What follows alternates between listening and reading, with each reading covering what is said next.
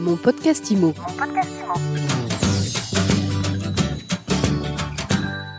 On parle PropTech aujourd'hui dans mon podcast IMO et on s'intéresse à Whitebird, une start-up lancée il y a un an, juste avant la crise sanitaire, et qui vise à moderniser le monde de l'administration de biens. Benoît Richard, bonjour. Bonjour. Benoît, vous êtes cofondateur avec Delphine Merle de Whitebird. Auparavant, vous aviez lancé la plateforme de VTC Marcel que vous avez revendue euh, il, y a quelques, temps. Parlez-nous un petit peu de votre, parcours et puis qu'est-ce que c'est euh, Whitebird Alors effectivement, depuis maintenant euh, janvier-février 2020, euh, je suis donc sur un nouveau projet entrepreneurial avec Delphine Merle dont l'ambition est de dépoussiérer le milieu de l'administration de biens euh, avec Whitebird en essayant d'apporter un administrateur de biens plus fiable, plus efficace et plus innovant. Euh, derrière ça, euh, l'idée en fait est de s'appuyer sur le digital euh, pour automatiser un certain nombre de process métiers assez lourds, pour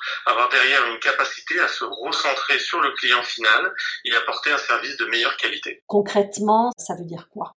Alors concrètement, ça veut dire quoi? Ça veut dire qu'aujourd'hui, les outils qu'on met en place nous permettent de monitorer, euh, d'abord d'automatiser un certain nombre, de tâches euh, manuelles qui permettent à nos collaborateurs de se recentrer vers le client final et d'avoir une meilleure réactivité. Donc euh dans les dans les bénéfices clients, euh, notre offre notre offre, on s'engage à répondre en moins de 24 heures à toutes les demandes de nos clients. Le fait que nos collaborateurs aient plus de temps pour se concentrer sur le besoin des clients, on essaye de valoriser leur patrimoine et d'apporter des solutions plus efficaces, notamment dans le cadre des, contrats qu'ils ont avec les fournisseurs, donc euh, sur le métier de syndic, pour vous donner un exemple, tous les immeubles qu'on récupère, on arrive à obtenir jusqu'à 30% euh, d'économie, tout en préservant la même qualité de service sur l'ensemble des interventions qui ont lieu dans, l'immeuble. Donc votre objectif, c'est aller, on dépoussière les syndics, les administrateurs de biens, des professions mésestimées, en tout cas avec un déficit d'image auprès du, grand public.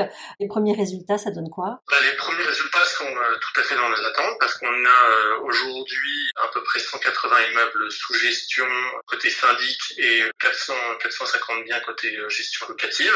On a une vingtaine de collaborateurs et la croissance va, va continuer. On aura bientôt des annonces importantes sur le lancement d'une offre complémentaire qui aura lieu certainement à la fin de ce mois-ci et on vise euh, cette année sur l'année 2021, euh, euh, d'ici juin, d'être sur une entreprise zéro papier, donc 100% digital, et d'avoir à peu près 500 immeubles sous gestion et un milliard d'actifs, enfin 500 immeubles en syndic et plus d'un milliard d'actifs sous gestion.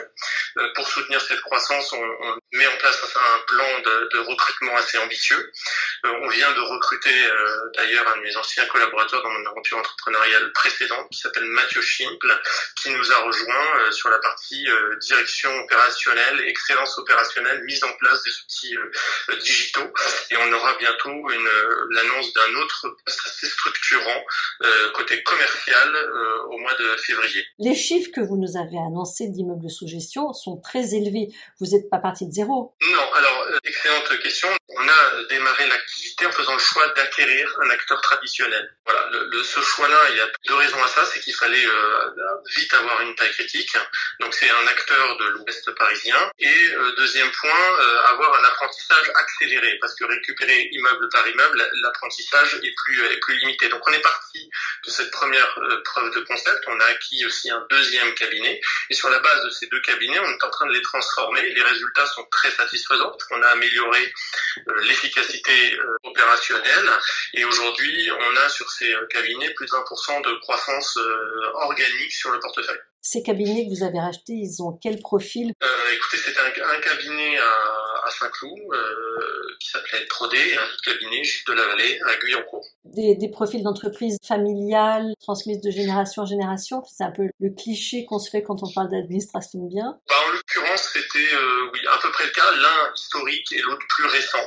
mais souvent des entreprises familiales et de taille assez euh, restreinte. Vous continuez vos emplettes? Oui, de manière opportuniste, nous continuons à regarder, à regarder des, des profils de portefeuille. L'idée étant toujours euh, de soutenir notre croissance et, euh, et euh, aussi de, de, de, rentabiliser les, les, les investissements qu'on fait en, dans le digital et dans les outils digitaux. Donc il y a bien sûr cet objectif-là, mais qui n'est pas le seul parce que comme je vous disais, on a aussi une croissance organique forte qui va soutenir les, les, ambitions du groupe. Sur la croissance externe, est-ce qu'en période de Covid, on fait de bonnes affaires? Il n'y a pas de bonnes affaires particulières dans ce secteur-là, parce que c'est un secteur assez résilient. C'est d'ailleurs une, une, chance pour nous. Hein. Le secteur est assez résilient. En revanche, on pense qu'il y aura aussi des opportunités parce que cet événement a un effet accélérateur sur les obligations de digitalisation du secteur.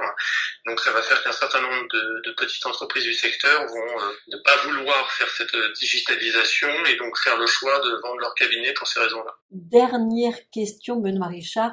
Vous recrutez en ce moment des gestionnaires de copropriété? Oui, nous recrutons en ce moment des gestionnaires locatifs, des gestionnaires d'immeubles et des postes plus, euh, on va dire, managériaux aux opérations, à la finance, voilà, sur différents sur différents profils. Dans notre approche, pour l'instant, on recrute souvent des gestionnaires qui ne viennent pas du milieu, euh, parce que quand on souhaite repenser euh, un secteur, euh, l'idée aussi d'amener des gens qui viennent d'horizons différentes.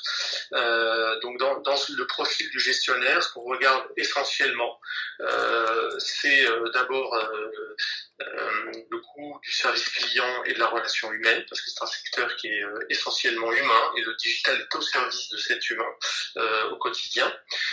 c'est la première des choses et après on regarde s'ils ont des, une expertise particulière intéressante liée euh, au métier, soit de juriste, soit dans le bâtiment avec une connaissance bâtiment qui peut être intéressante euh, en plus. Voilà. Merci beaucoup d'avoir été avec nous, Benoît Richard. Je rappelle que vous êtes cofondateur avec Delphine Merle de Whitebird. Merci beaucoup. Mon podcast IMO. Mon podcast IMO.